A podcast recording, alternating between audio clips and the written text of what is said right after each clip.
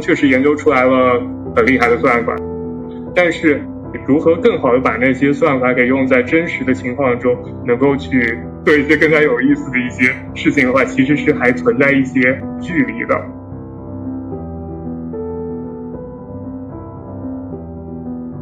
算法不一定是说要它只是用来预测犯罪，而更多的时候能够就是用算法来帮助决策者，或者说帮助司法系统当中的人们。能够起到一个更多的像是一个 support 的作用，而不是用它来作为一个惩罚大家的手段。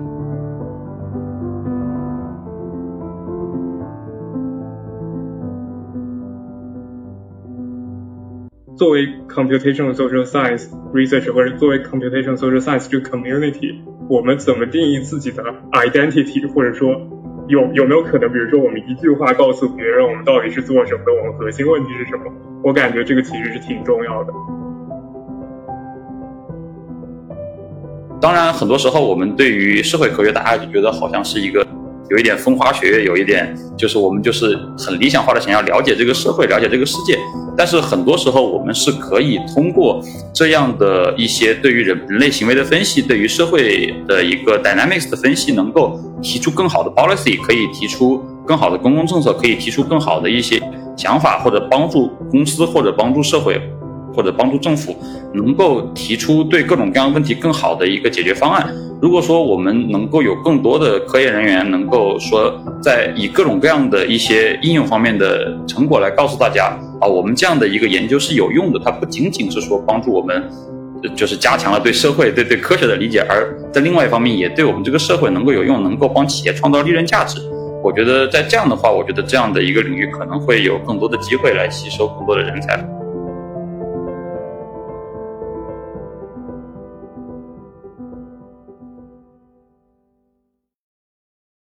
今天斜杠青年研究所请来了三位计算机学博士，他们分别是正在读博的汉城，刚刚完成答辩，马上就要博士毕业了的志远，和已经博士毕业并开始在大学任教的张涵。三位嘉宾的研究方向是计算机这一门硬核理工学科里非常具有人文关怀精神的一个领域，同时也是当下很时兴的跨学科实践。那就是计算社会科学。我们每天生活在各种各样的网络里，无时无刻不在虚拟的世界留下种种数字印记，而计算社会科学就是通过这些数据来分析个人和集体行为，增强我们对组织、对人生的理解，同时也在探讨人类应该如何应对技术和算法给社会带来的道德伦理挑战。三位嘉宾虽主攻的是同一方向，但他们关心的具体问题却大不相同，但都非常有趣，非常贴近我们的生活。那今天我们就会邀请他们从研究者的角度来谈一谈他们对计算社会科学的反思与展望。希望这一场精彩的思维碰撞能为你带来启发。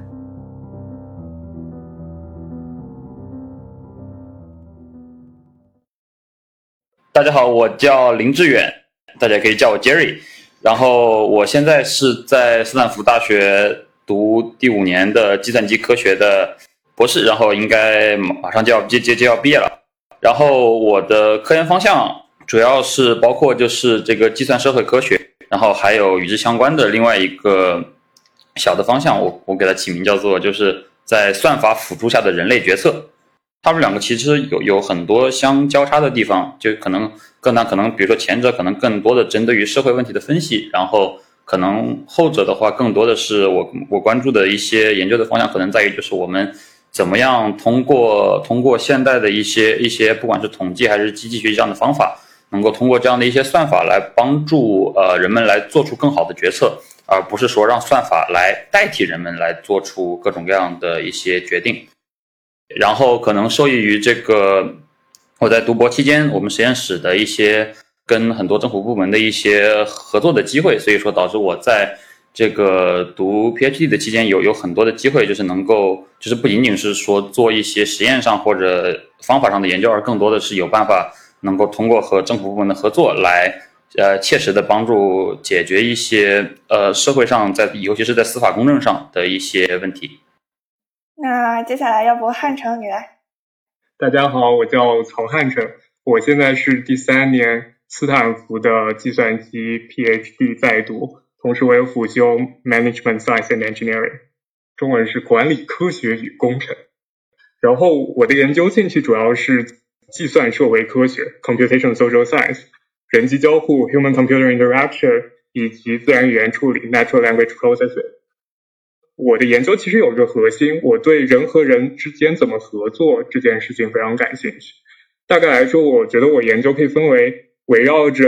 人与人之间合作行为，可以分为三方面吧。第一方面，我觉得更多是研究人和人之间合作的比较微观的行为 （micro dynamics）。就比如说，怎样的合作能够使得大家更加愉快？大家应该说什么样子的？用怎样的语言？怎样 allocate？大家的这个工作怎么怎么怎么去统一大家这个工作习惯，以此来去能够保证一个愉快的合作经历。对，这是第一方面。然后第二方面的话，我对于这种新的科科技，它怎么去改变人人与人之间的合作这件事情也很感兴趣。比如说之前做一些大家在远程会议，比如说 Zoom 啊，比如说腾讯会议上，大家远程合作。嗯，这种远程合作相比以往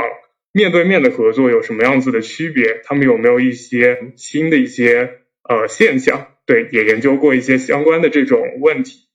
以及最后一方面的话，我对于人与人之间合作的长期结果 （long-term outcome） 这件事情比较感兴趣。啊，这一方面可能更多和这种呃整个社会的创新 （innovation） 这种东西相关。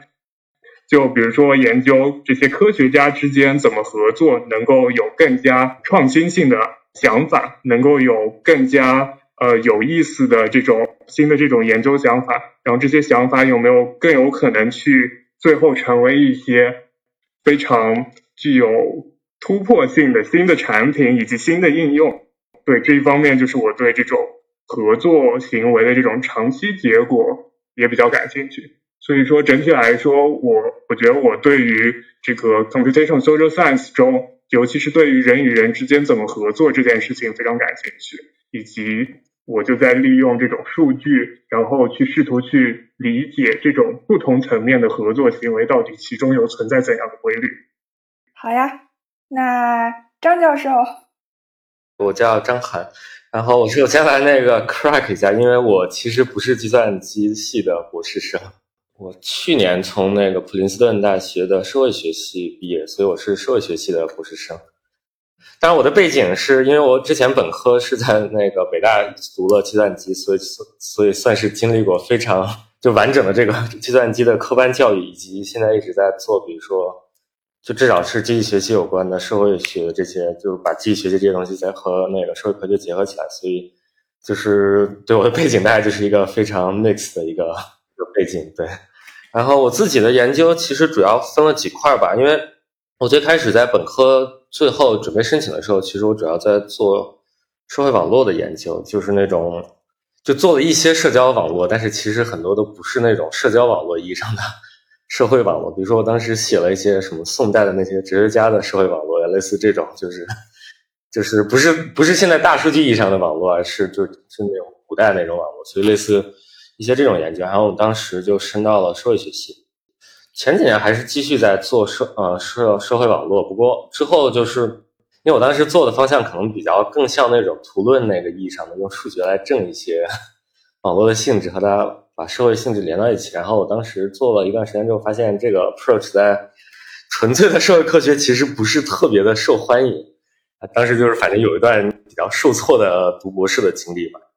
目前可能主要在做两个方向吧，就一个是从那个社会学意义上，或者就是社会科学意义上做的，就是更像那种就我们叫 substantive research，就是有一个真正的社会现象的 topic。就是我我选择的是做那种群体性现象，就是比如说一个典型例子就是呃抗议，就是大家为什么要去抗议，以及抗议的结果。还有一些 methodology 的话，就是我就是社社会科学把这个叫 methodology，基本就是怎么能更好的用机器学习以及用大数据，然后来呃帮我们做一些那个研究的东西。然后这两块可能主要就是目前做了很多，就是各种各样的和图片数据有关的，就是把图片数据更创新的引入社会科学。很高兴可以和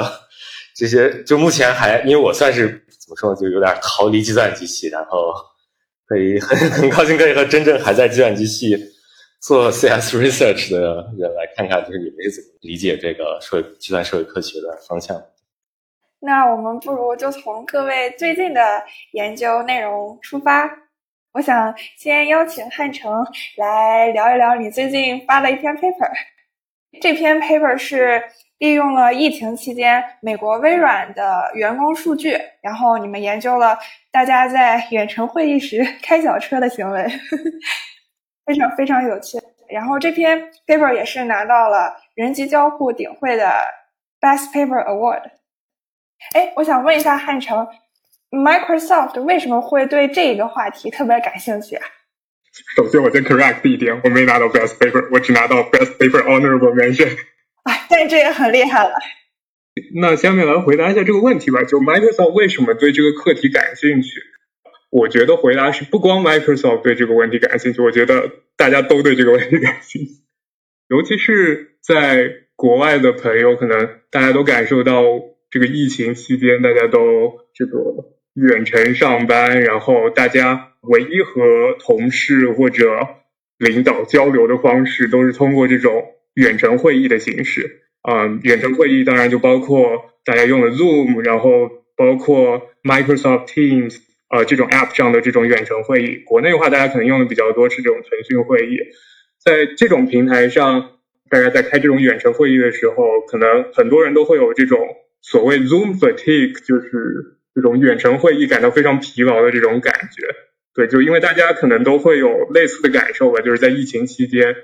大家天天都在开各种各样的远程会议，一天到晚这个排的满满的，然后有些会议也和自己相关性不是特别大，然后大家也也觉得特别累，呃，在这种时候，好吧，我不能说其他人怎么样，但我觉得我自己很多时候都是在开小差了。就开会的效率其实不是很高，呃，可能就把这个视频把它直接给关了，然后关了视频之后，那就也不知道自己在做什么，反正就在开小差，然后就就把这个远程会议当做一个背景，对，然后所以就是在这种大的环境下，这种远程会议非常非常普遍的这种大环境下，如何提高这个会议的效率，其实是一个挺关键的一个问题。所以，包括像 Microsoft 也好，包括其他的公司也好，甚至包括学校也好，学校上课的同学，大家可能也都有这种感觉，就是这种管理人员啊也好，这种教授也好，大家都非常想要知道，嗯，在这种这种 New Normal 这种 COVID 期间这种远程合作的这种环境下，究竟大家能够应该怎么样去开会，才能够使得会议的效率更高，能够使得大家。更加专注于会议的内容，对，就是在这样一个非常大的这种背景下，就我在 Microsoft 实习的时候开始做这个关于 multitasking behavior，啊，或者说开小差，其实开小差也不是一个特别好的，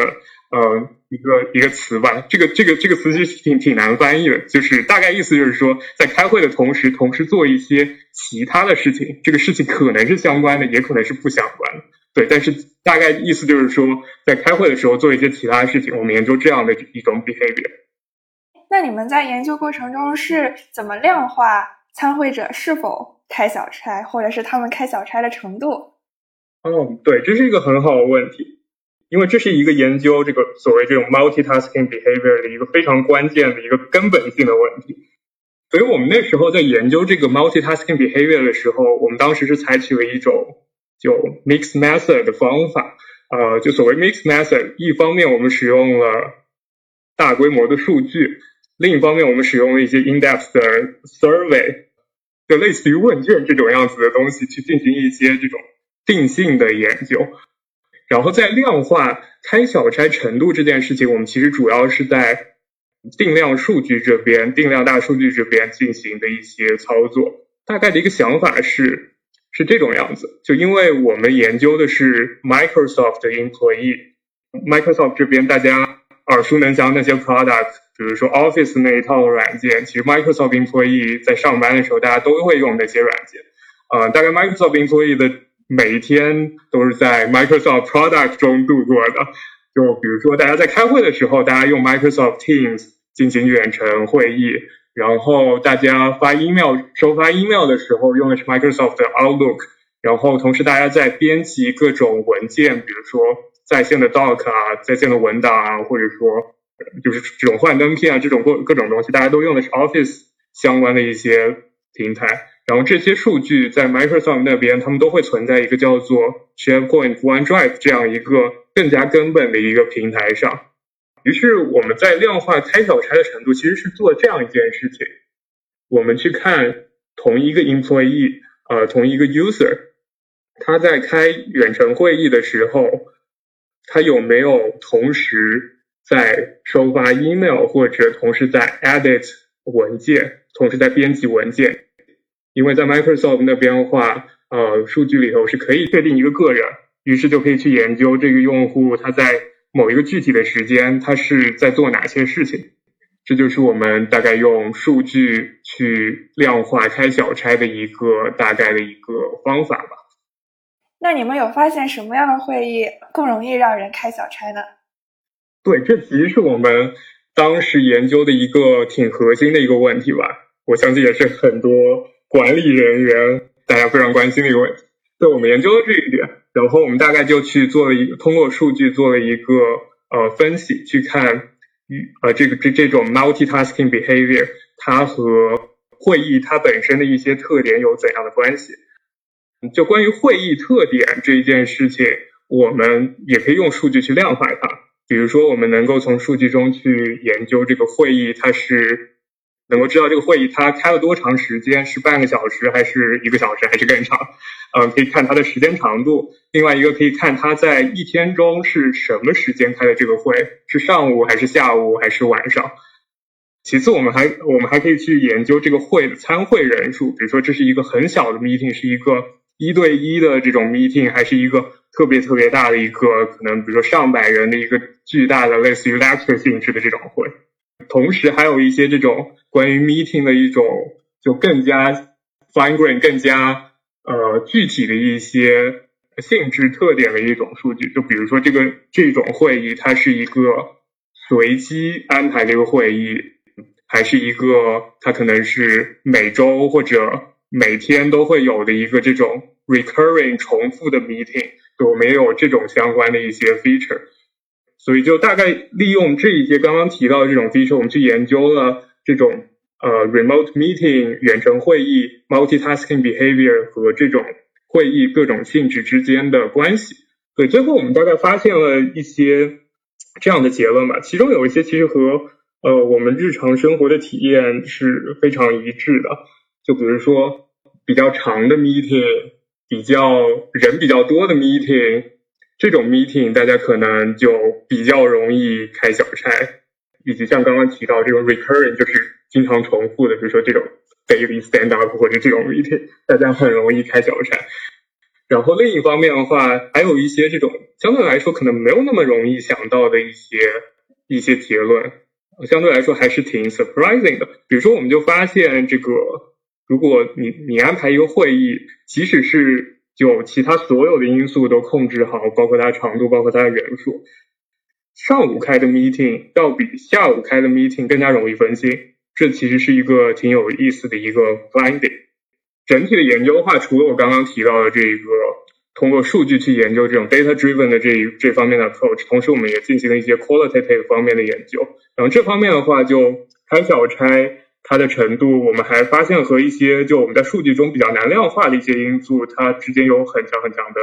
关系。比如说，我们发现这个当大家把这个摄像头关掉，这个可能开始 multitasking 的这个概率就会高很多。然后类似的，包括这个大家可能开会的时候，如果发现那个会议的具体的内容和自己嗯不是特别相关。这种时候，大家也有可能，也很可能会去呃进行 multitasking behavior。那看来你们可以给 Microsoft Teams 提出很多在设计上的建议。是的，是的。要不我大概展开一下。对我感觉这这部分其实也挺 interesting。我们刚刚说了这么多，这个大家为什么什么因素会去影响 multitasking behavior，以及除了除此之外，我们其实对于 multitasking behavior 还做了一些其他的一些分析，包括大家为什么要去 multitasking，呃，去理解大家 multitasking 的一些 motivation，然后我们发现了，比如说大家可能会是因为会太多，然后这个呃事情都都没法完成，然后或者说有些时候是就时间太长了，大家就觉得觉得累了，就觉得很难很难去跟上这个会议，就有有类似的一些我们理解，我们去试图去理解这个 why 这样一个事情，最后落落实到这个产品本身，就其实呃我们这个研究也可以有很多这种所谓 design implication，就是给设计者的一些提供的一些指导吧，比如说。用 multitasking 在很多时候其实是呃会使得大家这个生产效率低下，所以我们在一个 design implication 就是想我们能不能够之后在这种远程会议的软件中加入一些类似于呃 focus mode，让大家能够集中精力去专注这个会，嗯，就比如说可以根据这个会议的重要程度，比如说重要的会，呃，这个软件能够去。使得其他的一些 Office 或者其他像其他一些办公软件那些非常烦人的那种 notification，把它给关掉。比如说，在一个很重要的会的时候，就大家就认真开会，那些 email 也好，或者说那种那种即时通讯的那种，比如说 Microsoft Teams，让大家这种互相发信息的这种提醒的声音把它给关掉，然后或者说那种 pop up 那种跳出来那种窗口，不要让它跳出来。因为很多时候我们在这个采访中，我们发现这个其实很多时候分心都是因为这种 external 这种 distraction，让大家哦突然他发现有个窗口，那那我就去点开来看看吧之类这种原因，使得大家去分析。嗯，比如说这这就是一个非常 concrete 一个 design implication。另外一个 design implication，我们是在想，因为我们通过这个研究，我们发现这个大家都在抱怨这个 remote meeting 这个远程会议在疫情之后变得很多。所以就我们我们还想了另外一件事情吧，就是有没有可能能够通过算法去给会议的重要程度做一个排序，有一些可能不太重要的 meeting，大家可能去参加一部分就 OK 了，用不着一直一直怎么说装模作样的挂在那个地方，啊，只有一些非常重要的 meeting 大家去参加，然后同时类似的可能也有一些这种 tool 啊，大家能够能。就是这种远程这种 collaboration tool 能够去呃利用它，当然这个其实现在已经知道有一些 startup 在做类似的事情，就比如说呃远程会议的时候去把这个会议的内容把它给把它给总结一下，这这个会议这个很长很长会议它的要点是什么，什么东西最重要，这种样子的一些 tool，呃利用这些就可以使得就我们的整体想法就是使得大家整体在 Workplace 在工作的时候能够有更高的效率，能够在需要花需要比较多精力去呃这个专注于这个会议的时候，不被一些其他乱七八糟的事情所打扰。然后在一些相对来说不那么重要的 meeting，大家可以去通过一些技术手段去跳过这个会议，或者说只取其中最最重要的那些信息。以此，大家能够可能会有一个更好的 overall 的一个生活和工作之间的这样一个 balance 吧。哎，汉城，其实你的研究让我想到了你的母校清华最近开的一门新课——摸鱼学导论。听说了。不过，我觉得你的这个研究在疫情期间，大家已经逐渐开始习惯居家办公这一模式。我觉得在这个时间是非常的应景的。我们也可以看到，计算社会科学可以通过研究人与人之间的一个交互模式，来提高整个团队的一个运作效率和生产力。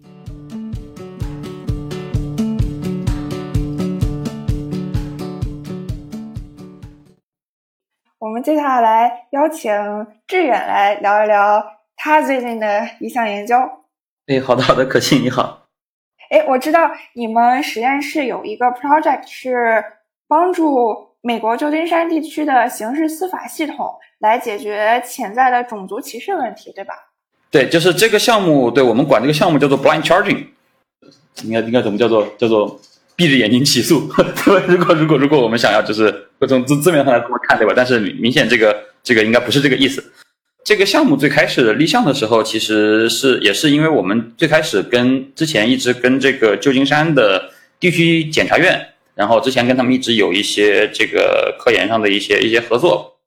他们一直也是说有有想法，就是说能够有没有办法能够就是帮助他们进一步来就是来来检测，然后可能来想一些办法，能够来消除一些呃潜在的一些种族歧视在他们的这个犯人起诉的这样的一个流程里面。对，然后他们提出来了这样的一个想法，然后可能因为我们实验室整个对整个的司法系统，然后里面的很多的一些人类和算法决策的问题都很感兴趣，所以说可能双方就有都有这样的意向，可能就就就一就一一拍即合，的，然后就开始就是这样的一个一一个一一个项目，对，然后这个项目它其实核心的一个想法其实很简单，就是说这个地区检察院他们的工作就是。在这个警方把犯人呃把这个犯罪嫌疑人逮捕了以后，然后他们这个作为检察院或者叫检方，他们的工作内容之一就是说，他们要阅读检那个那个警方给他们的一各种写的一些案件报告和其他的一些证据资料，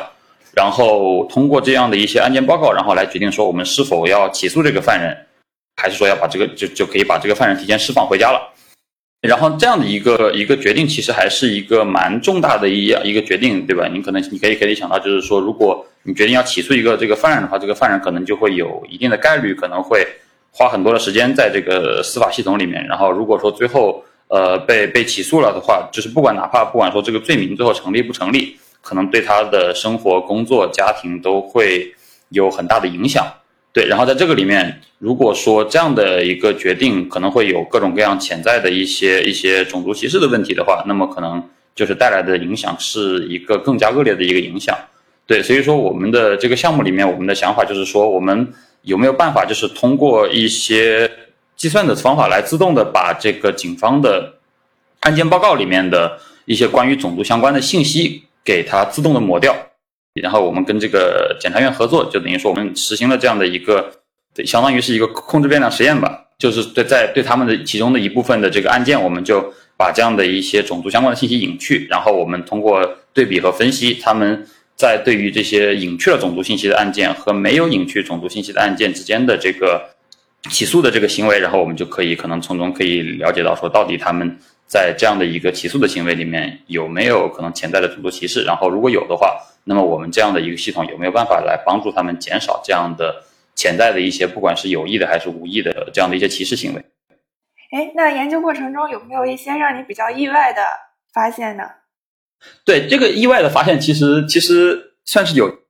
一言以蔽之，就在于就是我们发现，好像呃，我们这个我们这我们这个系统在我们这样的一个案例里面，其实并没有很明显的来降低所谓的这样的一个种族歧视，但是它的。这个原因是源来源于，就是因为就是他们在我们使用这套系统以前，我们后来经过数据分析发现，就是检察院他们本身的这个起诉行为里面，其实并没有很多的这样的一个就是有对对少数族裔有偏见的这样的证据，我们并没有找到这样的证据。可能对一些同学可能来说，多多少少有一些奇怪，因为可能种族问题包括这样的冲突，在美国其实不管是在司法系统之内还是之外，其实一直都是一个。非常火热的议题，对吧？这也是可能我们当初最开始为什么说想到这样的一个系统可能有意义的原因，对。但是最后反而没有看到这样的一个很明显的效果，对我觉得这个从某种意义上来说，可能可能也算是一个可能令令人吃惊的一些一一个结果吧，对。或者可能是和加州本身的政治文化环境有关，有可能换到另外一个州，可能情况就不是这样了。对对对。因为加州，尤其是我觉得旧金山地区的政府，可能一直是这个美国，不管是对于自由还是平权这样的一些呃文化上，可能都是一个社会的一个先锋地带。对，所以我们其实之前也知道，就是说在我们实行这样的一个一个一个实验之前，其实呃旧金山检察院他们在很多的方面都其实都会就是做做出了很多努力，就是说尝试说。要就是要不要去去就是以各种方式来尝试的来减少，就是在整个司法流程当中这个潜在的一些种族歧视的影影响，以达到一个更加公正的一个一个司法程序和结果。对，所以说我觉得可能是他们之前很多年的努力，可能就导致是他们至少在他们的这一环的起诉流程当中，可能并没有太多的这样的一个种族歧视的问题。那么自然作为就作为结果，对吧？我们可能我们的这样的一套系统和流程，可能并不能检测到更多的所谓的这样的一些歧视的行为。但是觉得，但这个系统本身可能还在被他们应用的原因，一方面我觉得可能是这样的一种所谓的把种族信息隐去的起诉行为，可能。更符合大家印象当中的这样的一些，就是对于司法公正的一个一个概念，对吧？就是如果大家想象一下那个自由女神的那个，就是不是自由女神，就是那个司法正义女神 Lady Justice，对吧？她的那个形象就是一个一个蒙着眼的一个女生，然后手中拿着一杆一杆这个天平，对吧？所以说很多时候就是说这样的一个 blending 的这个概念，其实在司法公正里面是一个很相对来说一个一个就是一个大家人心中一个固有的一个东西，所以说。这个可能在程序正义上会会让大家觉得对样这样的一个司法系统有更加的信任。然后与此同时，我们其实这个项目也在我们实验室也在跟美国其他地区的一些一些检察院机构，就我们尝试的把这样的一套算法和系统能够推广到其他的一些地区。所以说，如果在其他的地区有更多的这样的关于种族歧视的一些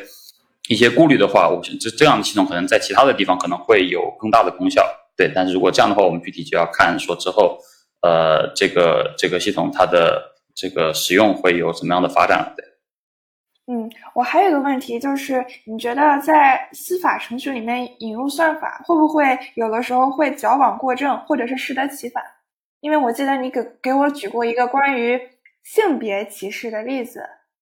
对对，这个这个其实也是蛮有意思一点，就在于就是我们因为因为我做我们做的这个领域，其实很多时候其实它不单单是一个。计算的问题，而很多时候，其实我们关心的重点是在于，就是你不管引入了怎样的一套系统或者是算法，我们最后其实关心的是这个算法，我们背后我们到底希望来实施怎样的一个社公社会公共政策，然后这样的政策对社会会带来一个怎么样的影响？对，所以说我们最开始其实在讨论这样的一套系统，就是对于这个自然语言进行处理的。就是隐去种族信息的这个这样的一个系统的讨论的时候，其实我们最开始的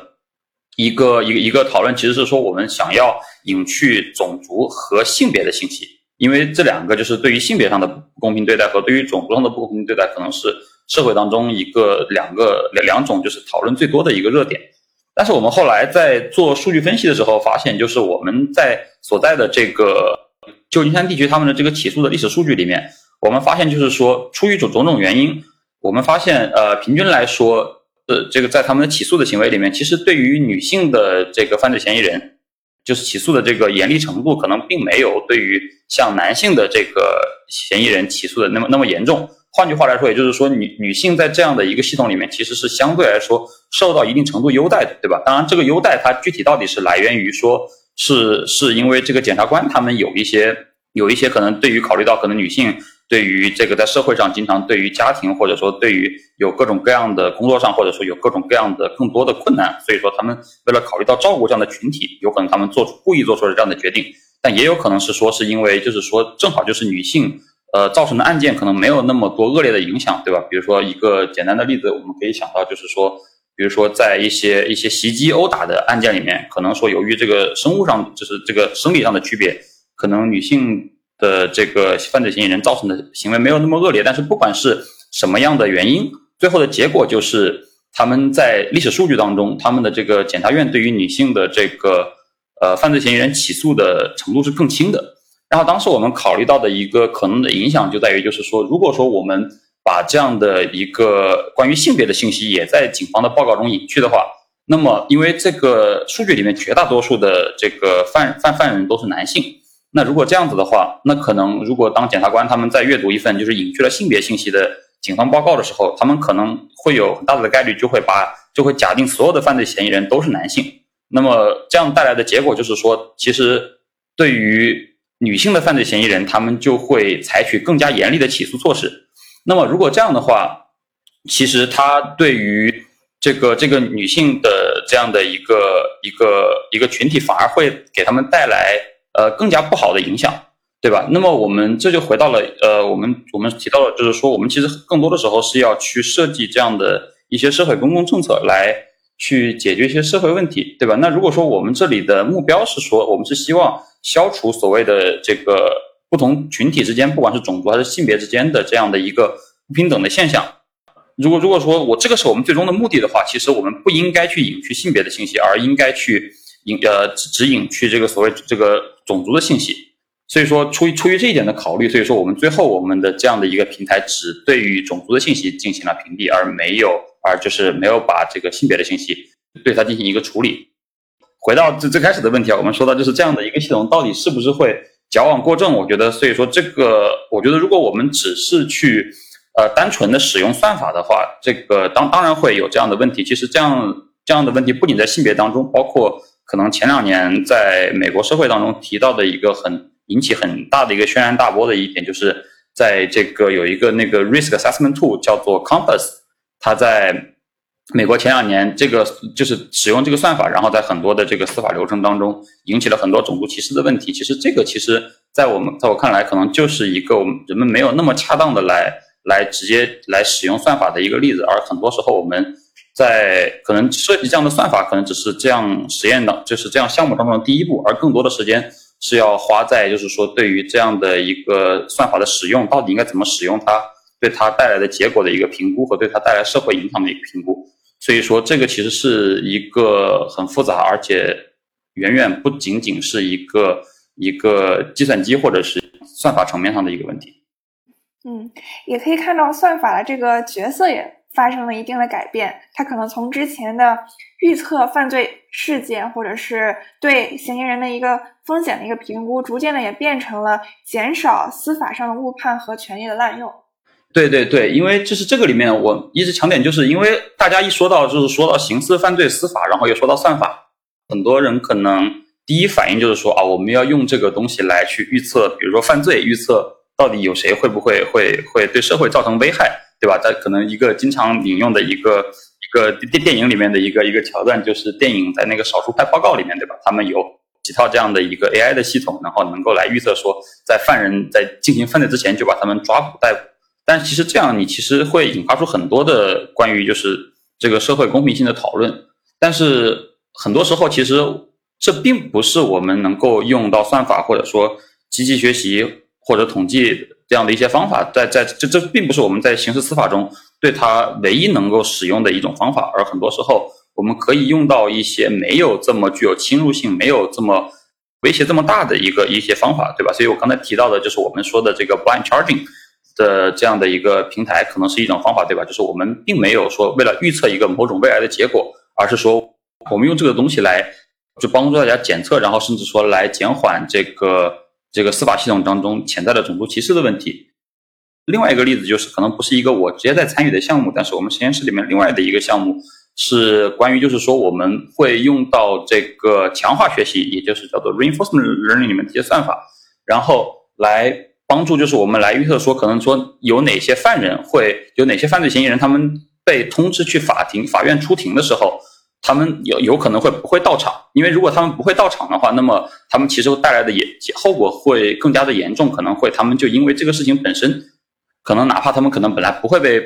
判刑，但是可能因为他们呃没有按时出现在法庭，他们可能也会因此而遭到逮捕，可能会有其他更严重的后果，对吧？但是很多时候他们其实并不是呃有意不去出庭。很多时候，有人可能是忘记了这些事情，而有些人可能，比如说，他们就是没有这个，因为美国大家都知道，很多时候如果没有车啊，出行是很很不方便的。而很多人可能就是没有这样合适的交通工具，能够去到出出现到法法院来及时的出庭参加这样的一一个一个一个司法的活动。所以说，那样在那个项目里面，其实我们的做法就是说，通过这个强化学习的方法，然后能够来判定说，到底哪些哪些嫌疑人可能他们。有有比较高的概率不会去出庭，然后我们可以通过，比如说给他们发送一些短那个短信的一些提示，说，哎，你明天应该出庭了，或者说我们可以给他们那些人提供一些打车的优惠券，然后能够帮助他们，就是不然想起来，或者说能够及时的到达法庭来参与这些东西。所以说，我觉得很多时候算法不一定是说要它只是用来预测犯罪，而更多的时候能够就是用算法来帮助。决策者或者说帮助司法系统当中的人们能够能够起到一个更多的像是一个 support 的作用，而不是用它来作为一个惩罚大家的手段。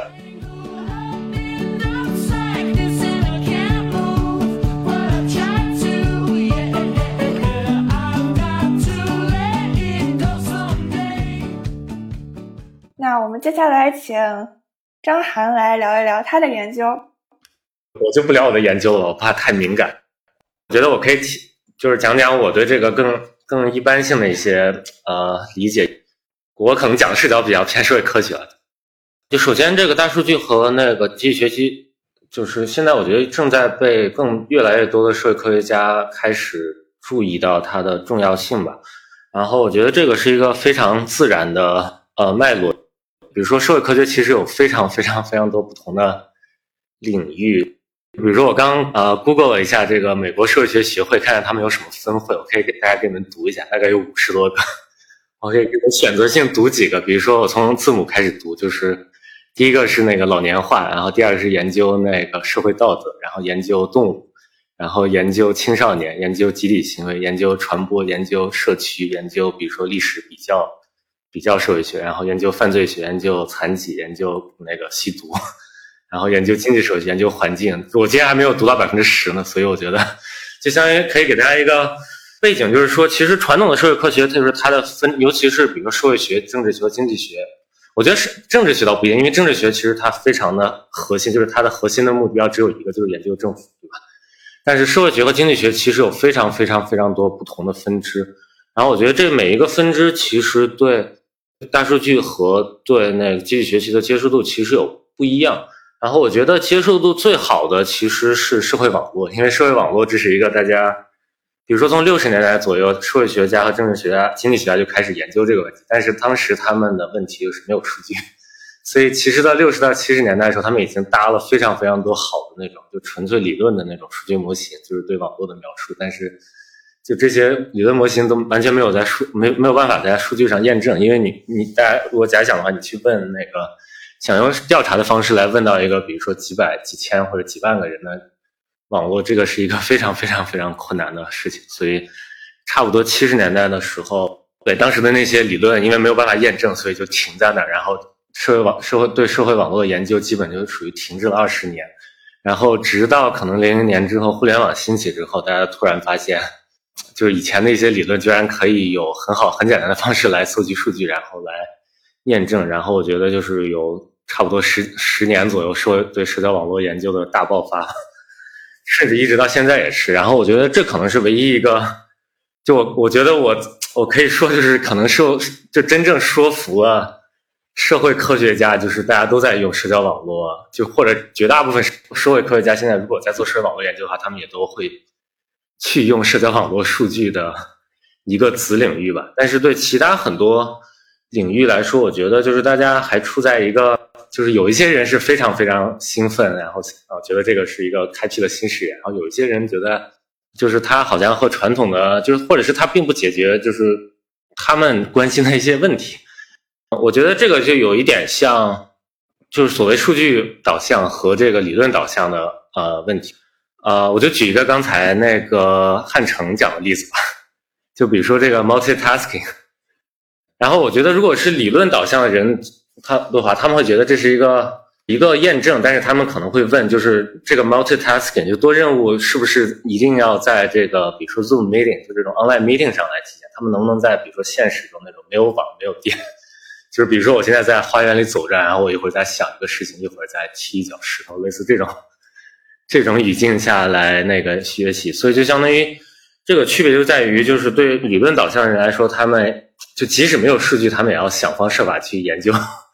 研究这个问题，但是对数据导向来说，可能就会变成，就是我们先看这个数据，以及这个数据支持我们回答这一个，比如说 multitasking 的问题，我们就先把它解决了。所以我觉得这是一个，就目前很多，就做一些比较传统的领域的，以及就是可能尤其是那些还没有特别网络化、特别电子化，然后特别数据化的领域的，呃，社会科学家的困惑吧，就是这是就是有两个极端，就有一些社会科学家觉得。对这个大数据非常非常非常兴奋，然后有一些人就是还是有一些呃保留意见。对，这是一个大概的，我想我脑中想的一些介绍性的一些图景吧。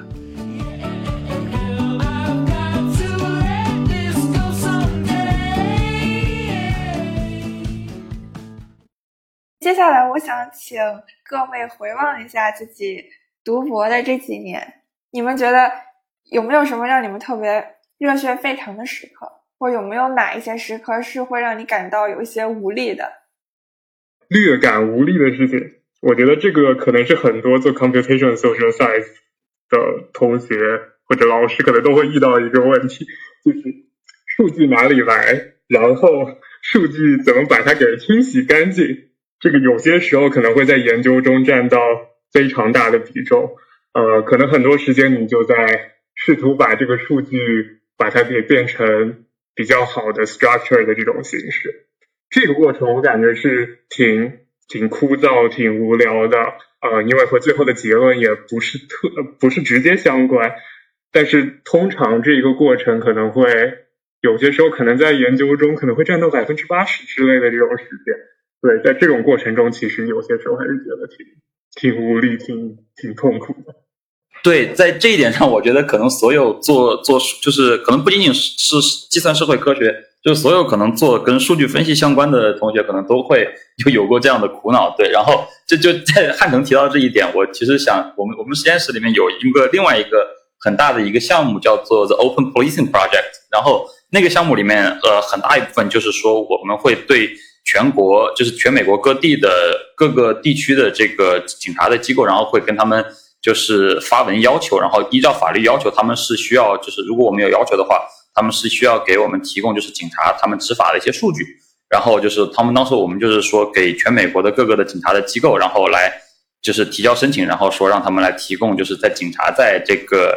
街道上就是呃高高比如说高速上就是叫停这个这个这个。汽车把汽车 pull over 的时候的这样的一些 data，然后给警察局发过去的数据，然后返回来的这个数据就变成了就是这种五花八门的形式。好一点的可能是说给一些数据库，或者说给一些 Excel 的表格，但是其中还有一些是就是这都算好的，但是有一些就开始，比如说给我们寄一些刻录光盘，然后给你几十张光盘，然后你让你来解读。然后最夸张的一个是有一个警察局，然后他们直接是给我们寄了一份。几千页，然后打印出来的 PDF 文件，然后让我们去来进行处理。但是很多时候，这样的数据真的会让人抓狂。但是很多时候，这个可能做了这么一些的工作，后来我们发现，可能这个可能是不可避免的，在任何跟数据相关里的工作都会出现到的问题。对，所以我觉得可能一个微小的希望，就是希望以后这个对于大数据系统的发展，能够帮助我们更有效的来清理这样的数据。可能可可能我们会甚感欣慰。啊，这点我也非常同意。不过，我觉得我自己还有一点，就是我其实想听听两位 CS 的人有没有遇到这这种问题。就是我觉得，就是因为如果比如说像我这种做交叉学科的人，很容易就会出现做做的更传统的那些人，他们觉得你做的不够理论，然后不是真正的 hardcore。不知道在 CS 里面你们有没有遇到这种问题？就是比如说一些做更传统的计算机研究，比如说算法呀，或者理论计算机，或者是做的更。更能搭到计算机传统的这个发展脉络的一些子领域，对你们有没有这种类似的看法？以及就是你在做研究的时候，可能需要说，或者找工作的时候，是不是需要说服这些人做的东西有意义？这对这个真有，我前前几天好像还跟汉城可能还提到过这个这个事情。我我不知道汉城是不是也是这么觉得的，但是就是我是觉得，在很多时候，不管是在在科研还是工作上，我觉得有这样的某些小圈子里面的一部分人可能有。一些这样所谓的隐形的鄙视链，觉得就是说，可能就是说，在做一些所谓高大上的机器学习的算法，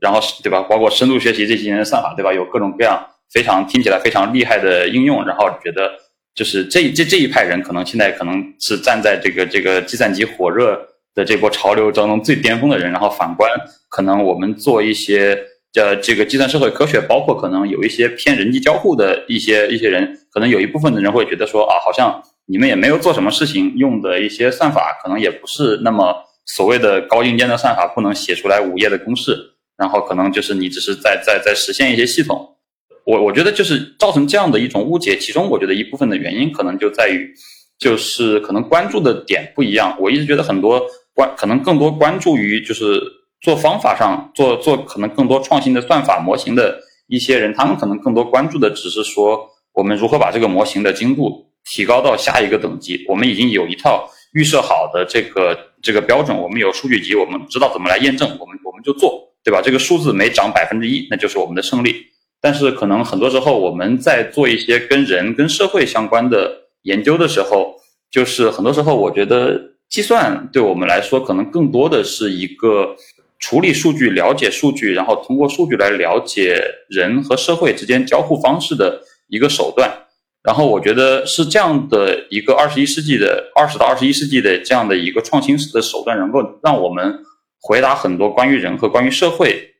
在之前我们可能回答不了的问题。所以我觉得我们更多的可能关注的是说，就是在科技和和和人，还有包括人与人之间他们的一些交互的行为。所以说从这个层面来讲的话，我觉得其实人相对于单纯的一些数数学问题，可能有他自己更复杂的一面。对，然后我觉得这一面很多时候是很难以定量，但是我们也要想办法通过定量的方法，加上定性的方法来去回答这些问题。我觉得这些可能是传统的所谓计算机领域的这个这个同学或者同同事们可能并没有太关注的点。对，但是我觉得可能我们觉得，我觉得我们的存在可能也是有相当重要的价值。对，对我非常同意志远刚刚提到的这个点。对，就确实。我们也确实对，就像前头张海老师提到的这一点，就是我们很多时候确实可能因为本身做的东西比较交叉，就可能更加传统领域的人在看待我们的时候，都会觉得，哎，好像你和我们长得有点不太一样。对，就比如说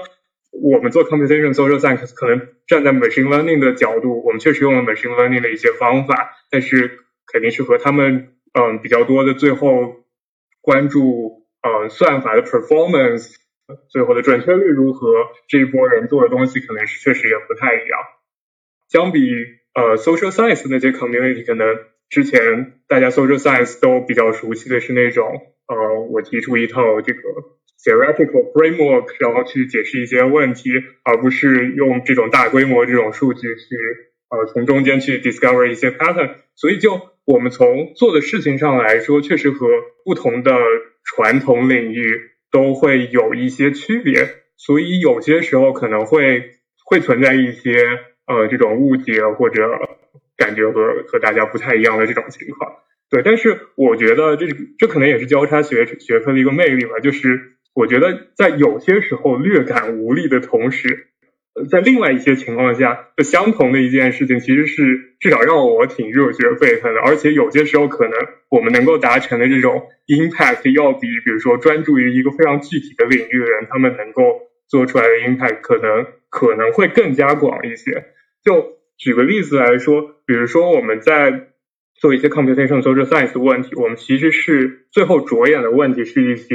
呃 social science 或者关于 society、关于 human 或者关于 machine 和 human 之间怎么如何 collaborate 之类这种各种各样这种比较大的问题，然后我们通过的手段是通过这种不同的 interdisciplinary 的手段，然后所以有些时候其实我们作为 computation social science research 其实能够 come up with 呃一些更加可能不同于传统的一些视角和不同于传统的一些问题，然后因此也比较容易做出来一些比较新的东西，一些比较能够。所谓 real world impact 的一些东西，比如说传统的社会科学，可能可能大家都是呃更多是这种比较偏 theory 的这种形式，然后所以其实是缺乏一些这种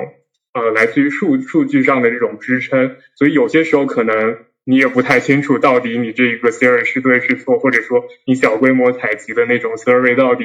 是不是足够 representative 啊，这是传我我个人觉得传统 social science 存在一些问题。然后另一方面来说，对于那那批比如说做 machine learning、做 data mining 的那一波人来说，他们确实研究出来了很厉害的算法，然后 performance 确实很好。但是那些算法啊，除了一些非常直和和应用非常直呃就直接相关的那些算法之外，其实大部分的算法就距离真实的 application 可能还是有一些距离。如何更好的把那些算法给用在真实的情况中，能够去。做一些更加有意思的一些事情的话，其实是还存在一些呃距离的。对我觉得我们这 computation social science 这一个领域，就是有些时候可能嗯就不太受待见，这种这种受到那些这种老学究们的这种疑问的同时，我感觉另一方面是就也有很多例子，就是我们能够做出来一些比较传统方法没办法做的一些研究一些新的问题，然后同时比如说像。致远的这种 project 最后能够能够通过这种 data driven 的这种方法，然后最后能够真的落实到，比如说能帮助这个这个法院也好，警察局也好，做一些真的啊真实世界中的 real world decision making。我感觉这件事情其实是挺酷的。也看来就是大家都 有遇到过类似的问题。我觉得这个问题在我们就是正好是反的，因为我觉得在社科里面，比如说用大数据和深度学不是各种机器学习的人，一般大家都会觉得你是技术上肯定比做传统社科学人要好一点，但是他们会觉得你这个理论不够，所以你需要多多多总结理论。然后这个我不能说错，而且我觉得其实我之后可以和大家讨论，我觉得这可能应该是计算社科学未来的一个发展方向。就是有的时候就是在社科里面，其实我觉得，尤其是很多年轻人找工作的时候，也会遇到这种问题，因为绝大部分传统人不是特别就一一字儿不懂这个。如果是做定性的人，要么就是特别的强调这个因果分析，就是不相信这个只有 correlation 的这种呃预测算法啊。不过我觉得就是，就我觉得大方向来说，就是交叉学科应该还是就像刚才二位说的，这个前景还是很好，只是就是在可能几年之内。就是会有一些小的波折，但是我觉得整体就是战略上来说，策略上大方向来说，我自己还是很看好这种把计算机和人交叉到一起。无论是从社会科学出发的，还是从计算机就转过来，我觉得其实都是很好的一个的研究思路吧。让我们相信计算机和文史哲这样人文学科的梦幻联动。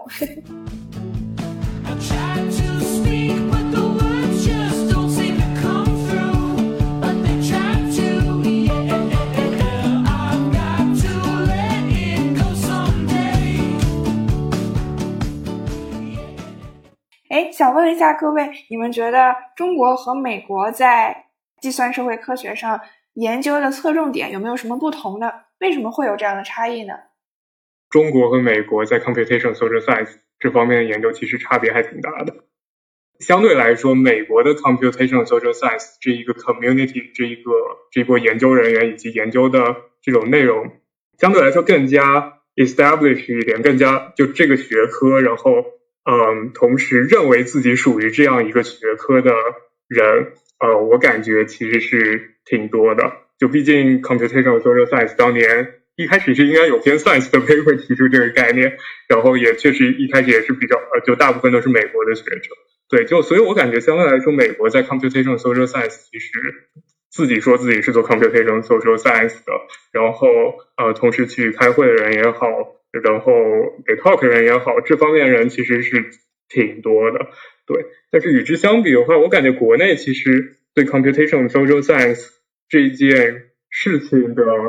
就对于它的一个 attitude 或者对于它的一个理解，其实是处于一个相对起步的阶段。我觉得 social science 那边我不是特别了解，但是像更加偏计算机的这一这一方面的话，国内可能大部分。计算机系的老师同学也好，可能首先听说过 computational social science 这个概念的人可能不是特别多。然后另一方面，我感觉国内可能大家做比较多的都是这种 machine learning 啊、AR 啊，然后要不就是一些更加传统一些这种偏 system 一些的这种方向，就相对交叉一点，相对。呃，更加文科一点的这种，比如说，甚至像比如说人机交互 （human-computer interaction） 这个方向，在国内其实也是做的人非常非常非常少。对，所以我感觉其实国内对于 computational social science，我我我个人觉得是一个刚起步阶段，这概念慢慢有人在提起，但是做它的或者说相关的会或者相关的研究人员其实还不是那么多。不过这个情况在慢慢变好，就尤其是可能。比如说像张涵老师这样的，呃，回国之后，然后就慢慢的国内 identify 自己属于 computational social science 人在慢慢变多吧。对，我觉得国内这个情况就不是我我自己可能稍微悲观一点，我觉得需要更长的时间来感恩。我觉因为我觉得这不是一些不是前的研究可以解决问题，因为我觉得这个问题更深的点在于我国的这种比如说高中的分科制度呀，导致就是比如说就是在很早的时候，其实两边就有一个分流。因为美国算一个很很很罕见的特例，就是比如说，你看美国建国的时候，一七几几年就开始搞这个人口普查，对吧？所以就是他们就是就是就相当于在研究人这块用数字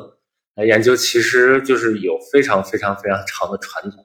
就这点来说，其实就像比如说你去看美国的各个社科的话，基本就属于，比如社会学可能百分之六十的人在用各种统计方法，然后经济学肯定是百分之百，然后政治学差不多百分之八十到百分之九十。所以这个可不是就是在大数据之前的，就是在大数据，比如零零年之前，其实差不多就是这样一个模式。所以，所以当这些人就用惯了比较传统那种统计方法，然后他们一旦意识到这是一个机遇之后，我觉得美国这些社会科学家可以比较快的呃，就是至少就是设计出课程，然后以及来招一些新的人，然后来。让他们整个学科就是比较快的可以，呃，就是我不知道其他学校怎么样，反正我只能说，就比如说在普林斯顿，就是我们已经可以，就至少有学校学校里面有，就系里面有两到三个老师就可以，你可以把他们当成就是，因为这些人都是基本都是学 CS 或者是就是有这方面就可以是认为可以是做就是进学习算法的人，所以就是很快就可以搞出来这么一个那个趋势来。但是我觉得国内就是我不是特别看好吧，因为我觉得。可能需要就是一段时间之内，比如说教育部来改这个课程计划，然后让更多的就比如说传统上来说学文科这些人很呃就是更快的，更多的从数学然后从编程的知识上来说改善。所以我觉得国内我我我的发我的感觉是发展可能会更就稍微更由 CS 主导一点，就不太可能像美国，我觉得可能是比较 balance，就是在社会科学以及在计算机里面其实都有人在做，以及都有良性的互动。就比如说刚才那个大家提到那个就计算社会科学那篇 Science 文章，像那个里面应该作者绝大部分都是就是社科的老师，所以就类似这种情况，我觉得在国内就是我觉得可能还需要一代吧。就是我我不是对这个不是特别的乐观。对我这里非常同意这个张涵老师和和汉腾的观点，然后我这里可能想再添添加的两点，一个是就像这个张涵老师说的，就是说。很多时候，呃，美国这边它有这样的一个土壤，一方面是源于就是很早的在引入，就包括在社科，然后这个经就相关的经济啊，包括政治学，就是政治科学领域，他们很早就开始用这样的一些定量的方法、模型的方法来解决这样的问题。然后另外一方面很重要的一点就在于，就是他们很早就开始提出了这个，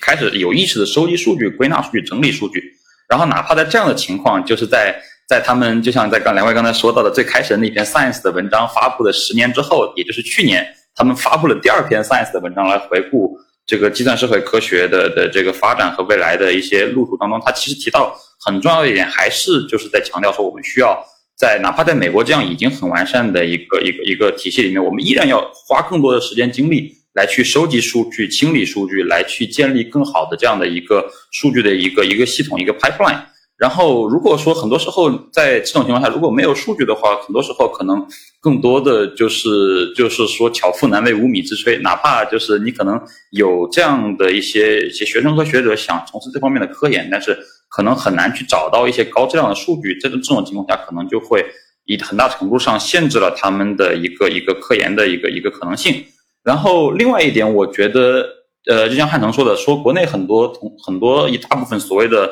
这个对于计算机科学的研究，可能在某种程度上约等于就是对于 AI 对于机器学习的研究。我觉得这个成因的一点也在于，可能就是大家认为这是一个相对来说所谓就是 quote on quote 对吧？打引号的有用的一些一些科研方向对吧？因为他们可以帮我们做推荐系统，他们可以帮我们在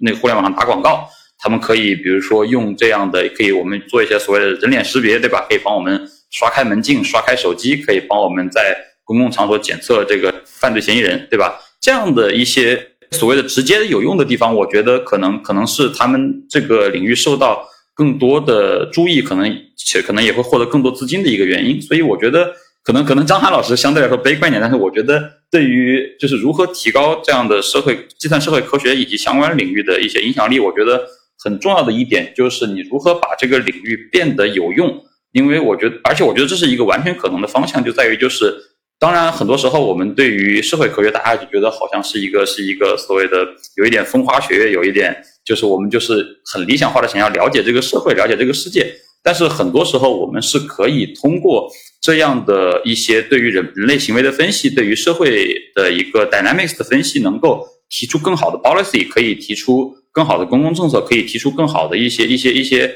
想法，或者帮助公司，或者帮助社会，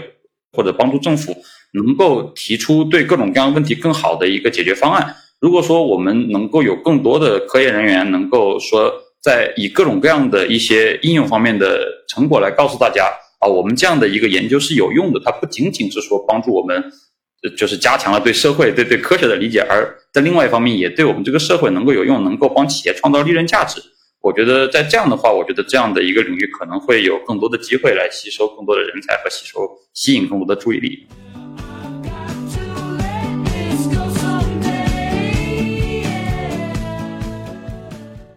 那大家希望今后都看到哪一些在计算社会科学的研究方向呢？我个人其实很在在，我可能比较关注一点，可能也跟我最近这几年的科研经历有关，就在于我可能。尤尤其是国内，我觉得我其实更希望看到的就是能够有更多的这样的一些。当然，我我我相信这样的这样的事情可能也已经正在发生，但是我可能希望看到有更多的，就是政策的制定者，不管是在在在企业层面，还是在这个政府的决策层面，有更多的这样的一些决策能够通过一个数据驱动的方式来来做做出决策，然后可能很多时候可以。就是包括包括引入不仅仅是机器学习，包括一些因果推断里面的方法，一些包括怎么来设计一些巧妙设计的一些社会实验的方法，能够在对社会没有造成很大负面影响的情况下，能够更多的把这样的一些一些计算，然后定量的方法，能够引入到我们对于日常生活中做出或大或小决策的这个当中来。我觉得这个是一个非常呃有意义，并且我觉得有实现可能性和价值的一个。一个方向，而不是说可能就是说大家开个会、开个脑袋，然后就决定了很多事情。对，我很同意志远前面说的这一些。我再补充一点其他方面的吧。就我这更多可能是站在这个 computer science 的这个角度。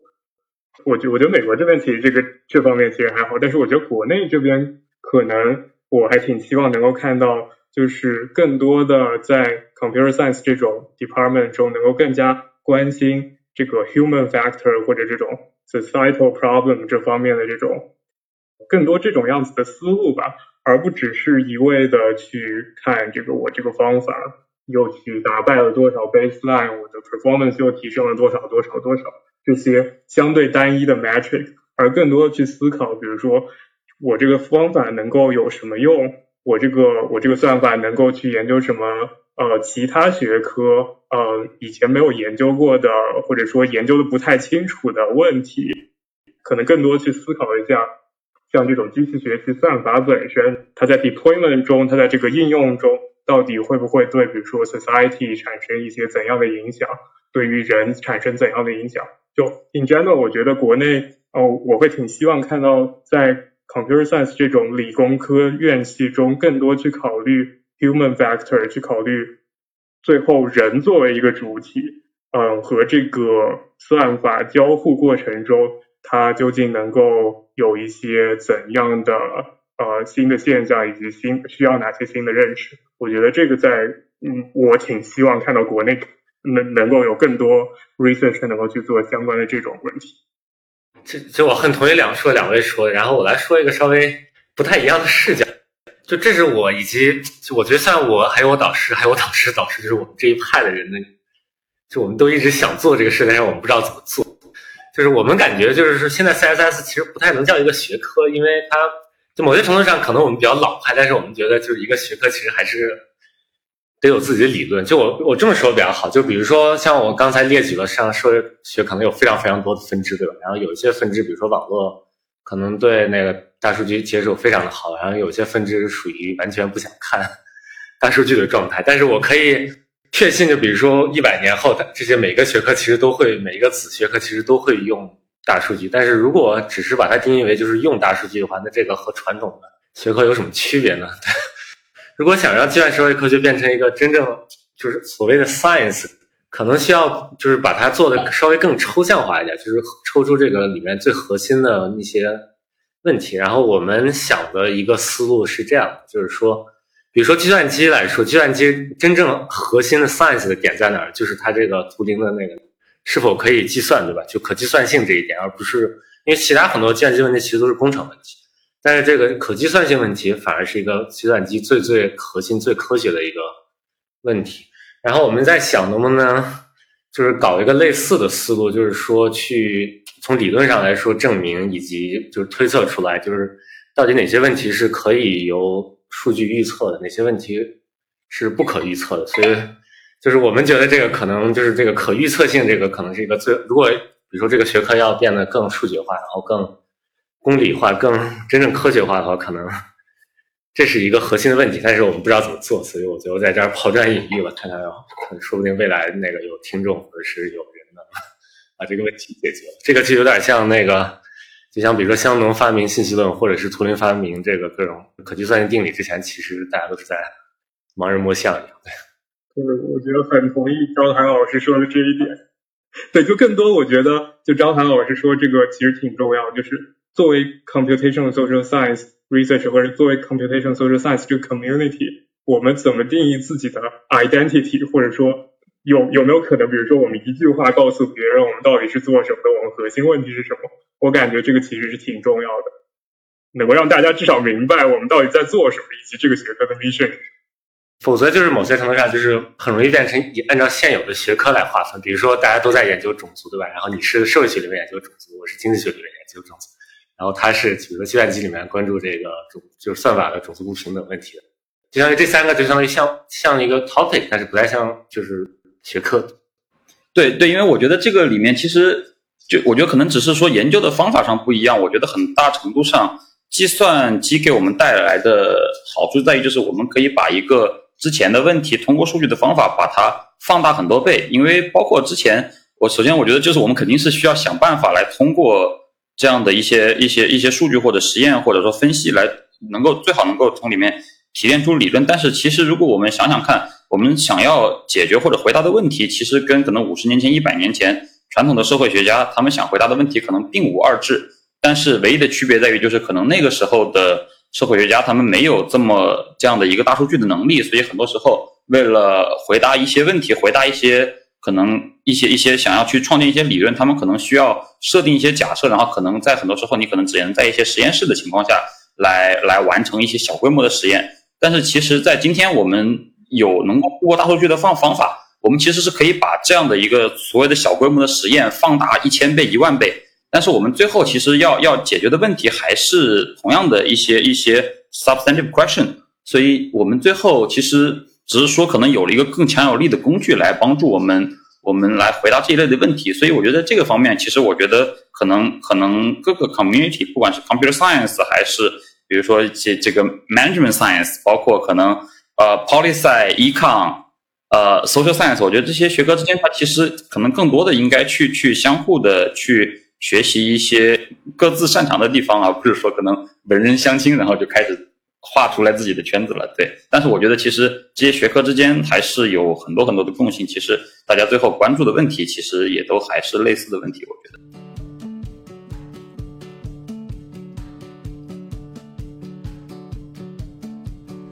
最后问大家一个比较轻松的问题，就是如果你们不从事 CSS，你们最想学的专业是什么？或者你们最想从事的职业是什么？我记得当时我在申请大学的时候。面试官我提到，他就是说说说到你未来的这个职业发展的想法，然后当时当时还在读高中的我，我跟他说，我最不想做的事情可能就是做一些跟就是跟政政治或者说跟这个政府部门相关的东西。对，结果反而我到现在来，我做的就是 exactly 这样的一个 topic。其实我小时候就包括现在，其实时不时也会这样想，就我觉得我会挺想去做。艺术相关的事情，比如说我我会想去做一个钢琴家，然后或者说我会想去做指挥，甚至我想去做做一个作曲家。对，就从这这些这些创作过程中来说，我觉得也能够收获一种，就那些当然是更加发散的思维，更加可能不会像科学研究那么那么有条理，但是同样他们也会遵循着一些这种。根据过去的知识，然后再根据更多自己的灵感去去创造一些新的东西。我觉得这样一个 process 会是挺有挺有趣的一个过程。我当时在清华读的是电子工程，那个时候其实我并不是一开始就就想要读这个方向，就其实那个时候我非常非常非常 seriously 的考考虑过读历史这个东西。后来确实因为种种原因，然后就选选选择了这种。比较偏理工科的这种方向，我当时是觉得我可能一辈子不会做比如说偏历史的，或者说偏 social science 的东西。但是在慢慢后来发现，就嗯，其实原来的那些想做的东西，慢慢的可能又回到自己身边来了。比如说我在看呃以往的那些过去一百年科学家之间他们怎么 collaborate，怎么 innovate 这种东西，其实有些时候你就会去读很多呃那种 historical 的那些 case，然后其实有很多就是那种还是研究过去的事情，然后但是我站在了一个和以前那些历史学家也好，社会学家也好，不太一样的角度，就是我能够用数据去研究这一些 scientific innovation，它这个 history 是怎么样子的，能够提供一种和以往不太一样的视角。我感觉这其实至少我有些时候还觉得挺幸运的，就是这个怎么说，绕了一圈之后，自己换了一种新的视角，然后去研究一些一直以来自己都非常非常感兴趣的问题。这个其实回到前面那个问题，我还觉得挺热血沸腾的。哎，那感觉大家都还是在自己理想的路径上。今天的节目就到这里。想要认识更多斜杠青年，就在喜马拉雅、小宇宙、苹果播客上订阅斜杠青年研究所吧。